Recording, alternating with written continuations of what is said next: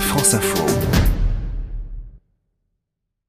Le débrief éco qui est en partenariat avec le Cercle des économistes, comme chaque dimanche, débat autour des sujets économiques qui ont ou qui vont marquer l'actualité avec nous pour débattre ce soir. Agnès Benassi-Kéré, membre du Cercle des économistes, professeur à l'Université Paris 1 Panthéon-Sorbonne et Aurélie Trouvé, porte-parole du mouvement Attaque, enseignante en économie. Bonsoir. Bonsoir. Emmanuel, avant de parler des privatisations, un mot sur l'allocution du président de la République. Elle est annoncée ce soir. Cette prise de parole aura lieu demain à 20h. Voilà, après une réunion avec les ministres, l'ensemble du gouvernement réunis ce soir à l'Elysée à partir de 20h. Alors nous sommes en direct avec nos économistes. Nous allons en profiter. Donc le président doit annoncer effectivement les fameux chantiers d'action prioritaires et avancer les premières mesures concrètes en réponse aux préoccupations soulevées dans le cadre du grand débat national. Aurélie Trouvé, qu'est-ce que vous attendez de ce rendez-vous?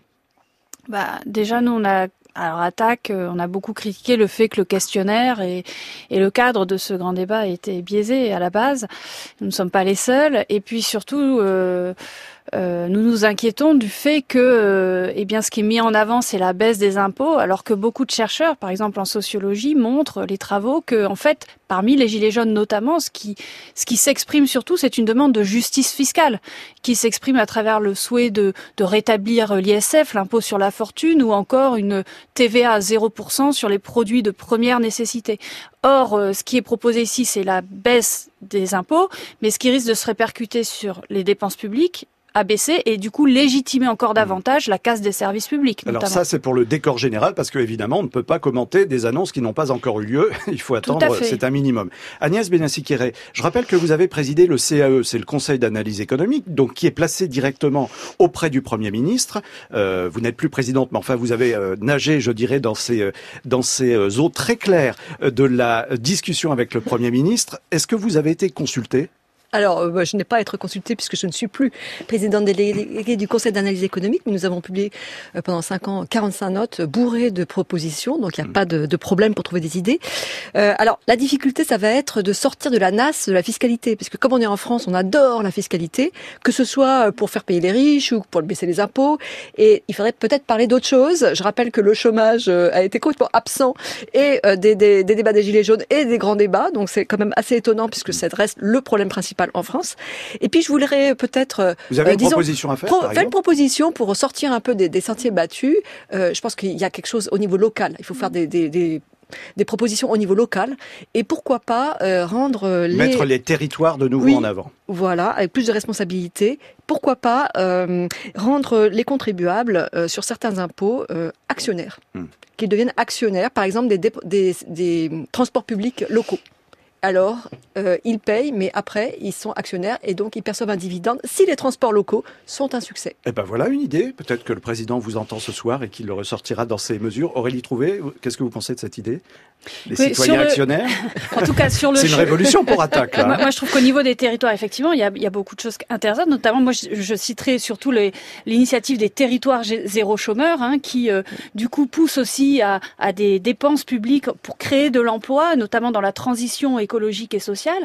Euh, mais ça demande un changement de vue qui est, euh, à mon avis, hors de l'idéologie néolibérale euh, actuelle, de mon point de vue, du gouvernement, qui demande aussi une certaine orientation de, de la puissance publique pour justement assurer cet emploi.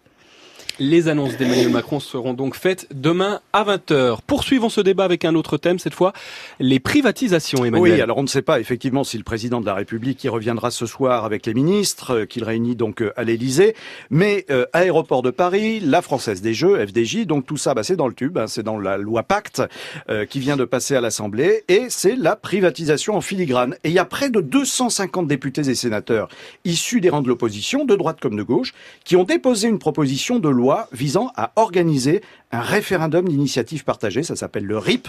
Alors pour le ministre de l'économie Bruno Le Maire, cette initiative fait le jeu du populisme et alimente la contestation de la démocratie parlementaire. Comment sortir de cette impasse, Aurélie Trouvé euh, Que vous inspire cet épisode? On a un peu l'impression que ce dossier des privatisations est devenu plus politique qu'économique. Bah, il est déjà euh, très économique. En fait, l'État nous, dit que cette privatisation va permettre d'alimenter un fonds pour l'innovation de 10 milliards d'euros. C'est comme ça qu'il le met en avant.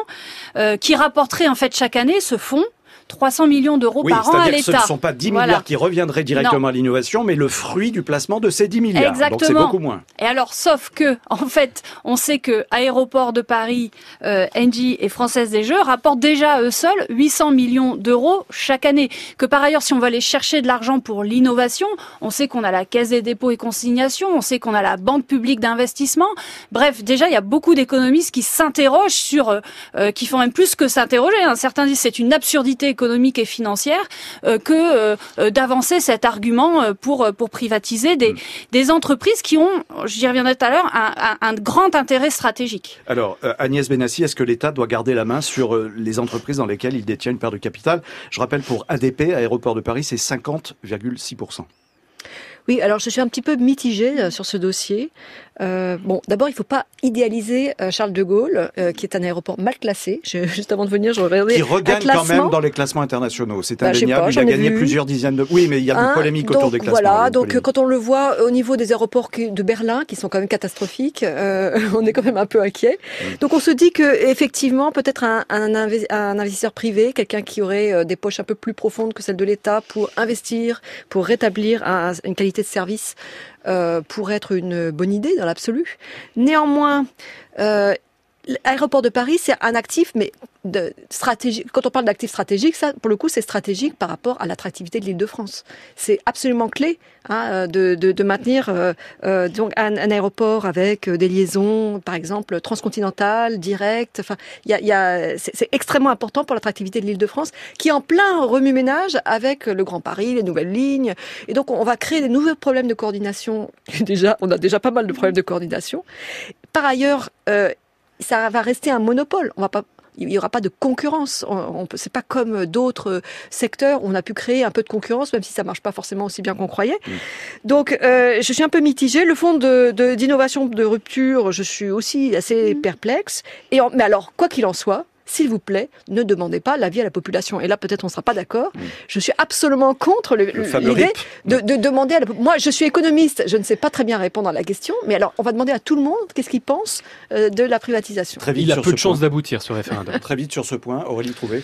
Euh, oui, alors moi, je voudrais revenir quand même sur l'actif stratégique parce que, euh, en fait, l'État a fait toute une vague de privatisation, mais depuis la fin des années 80. Le problème, c'est qu'il reste en fait les bijoux de famille quelque part, c'est-à-dire euh, ces actifs stratégiques, ces entreprises qui n'ont pas encore été privatisées, dans lesquelles l'État est encore euh, actionnaire majoritaire, parce qu'on considère effectivement qu'il y a des intérêts stratégiques, parce que ce sont des monopoles. Donc par exemple pour les aéroports de Paris, il y, a, y, a, une grande inquiétude de la part d'Air France et, euh, et plus globalement euh, des, des, des, représentants d'usagers parce que, par exemple, eh bien l'actionnaire privé majoritaire futur pourra très bien exiger une hausse des redevances euh, pour ce, son client principal qui est Air France. Ce sera encadré par un cahier des charges, la ministre l'a dit. Hein. Alors Air France n'ayant pas, oui, bah alors ça, c'est d'abord ça reste à voir et ensuite, je, je, moi, j'ai cité l'ancien ministre du budget Christian Eckert qui dit que le meilleur moyen de réguler dans ce cas-là, c'est quand même d'être propriétaire.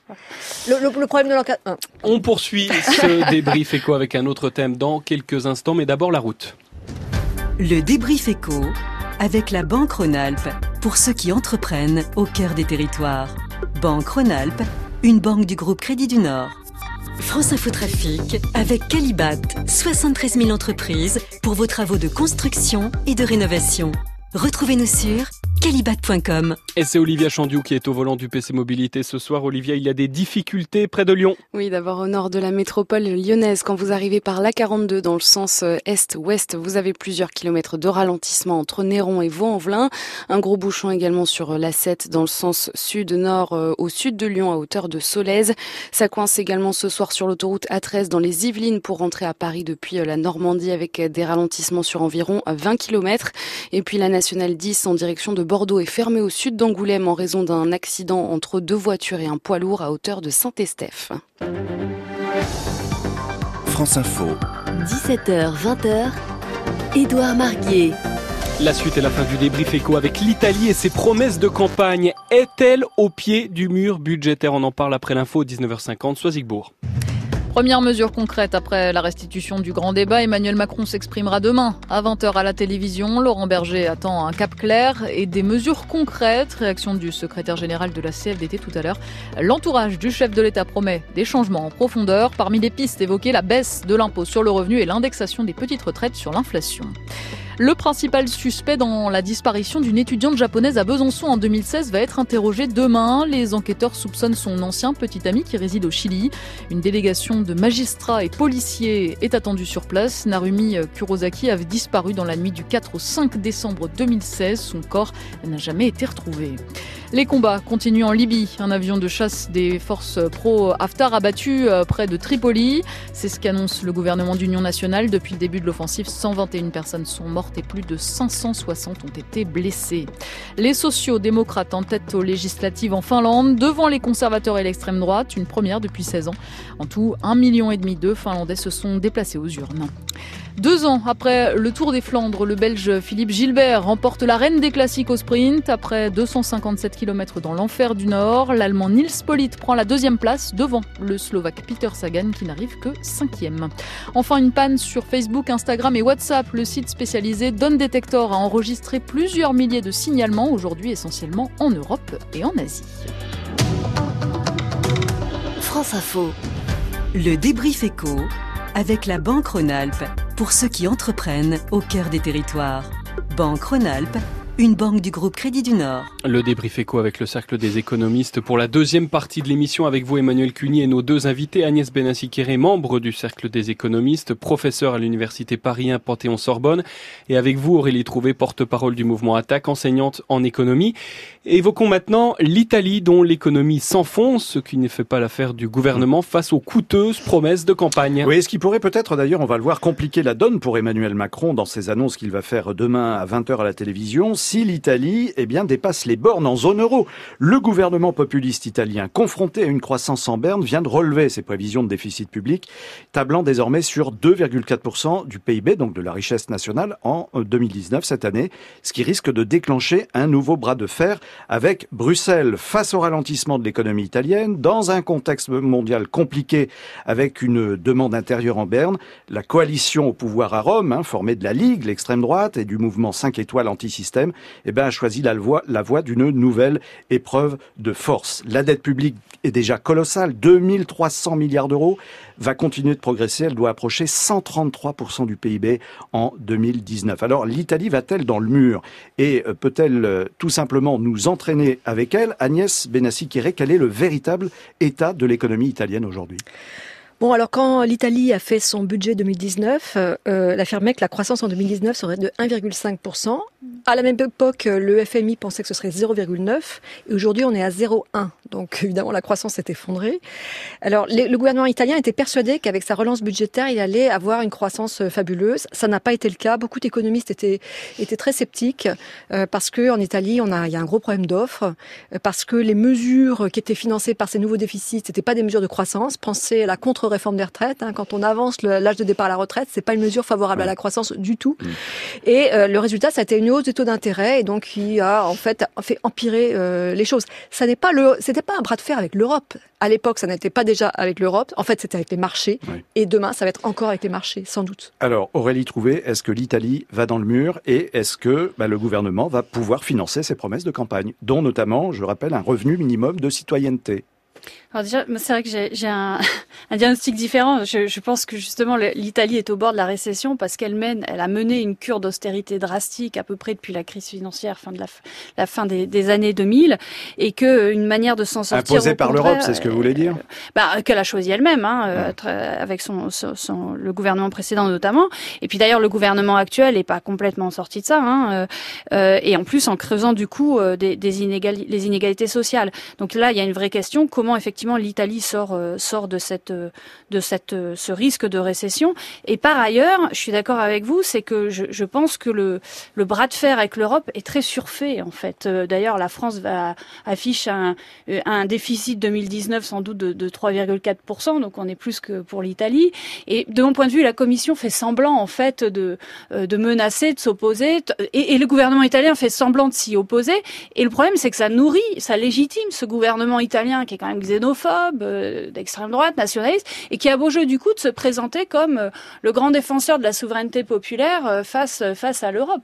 Alors Agnès Benassi, comment on sort de, de cette nasse ce qui est prévu, euh, c'est que euh, de manière automatique, euh, si le déficit dérape, la TVA augmente en Italie, bon, ce qui est assez peu probable et d'ailleurs sans doute pas souhaitable parce que ça, là pour le coup, ça enfoncerait la croissance. Le, le, le, problème, c'est insoluble si vous voulez. Vous l'Europe peut s'accommoder de pays qui ont des, des, impôts élevés et des dépenses élevées, peut s'accommoder de pays qui ont des dépenses faibles et des impôts faibles. Le problème de l'Italie, c'est qu'elle voulu à la fois avoir des dépenses élevées et des impôts faibles et donc là, ça passe pas. C'est sûr, ça passe pas vis-à-vis de l'Europe, mais vis-à-vis des marchés non plus. Et le, la grosse difficulté, c'est que si les marchés s'emballent, alors là, on risque une nouvelle crise, avec une crise bancaire, puisque les banques italiennes sont très exposées au risque euh, sur l'État souverain. Et là, c'est l'ensemble des banques de la zone euro. Et pourrait euh, revenir le risque euh, que l'Italie soit ah. obligée de sortir de la zone euro contre son gré. Alors, je rappelais tout à l'heure, enfin, c'est une question que je vous pose à toutes les deux d'ailleurs, hein, l'impact sur le programme d'Emmanuel Macron pour le restant du quinquennat maintenant. On va voir ce qu'il va annoncer demain soir à la télévision. Mais est-ce que l'équilibre très précaire et la gestion politique de l'Italie sont une menace à court terme pour la zone euro et qui pourrait compliquer la donne pour tous les autres chefs d'État. à mon avis, Aurélie Trouvé. Le, effectivement, le problème de l'Italie, pour moi, il est le problème aussi de la, zone euro euh, auquel elle appartient et auquel la France, euh, la France appartient. C'est-à-dire que la zone euro est quand même euh, la zone au sein des, des pays riches du monde, une des zones avec le taux de croissance le plus faible, 1,3% prévu en 2019.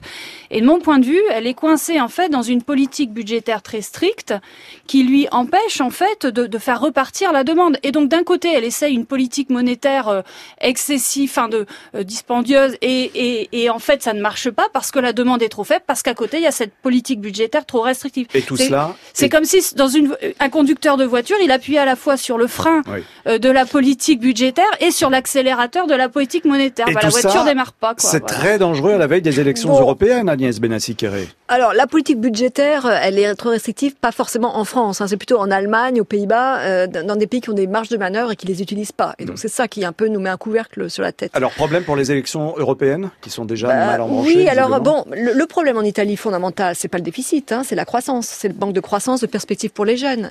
Donc en France, on est un peu mieux de ce point de vue-là, mais encore une fois, je disais tout à l'heure, euh, le problème principal, ça reste le chômage et, c'est ça qui, qui, est le, vrai. Euh, Allô, Monsieur Macron. Donc on aura la réponse demain soir à 20h. Merci Emmanuel Cuny, merci Agnès Benassi, qui est membre du Cercle des économistes, et merci Aurélie Trouvé, porte-parole du mouvement Attaque d'avoir participé à ce nouveau débrief éco.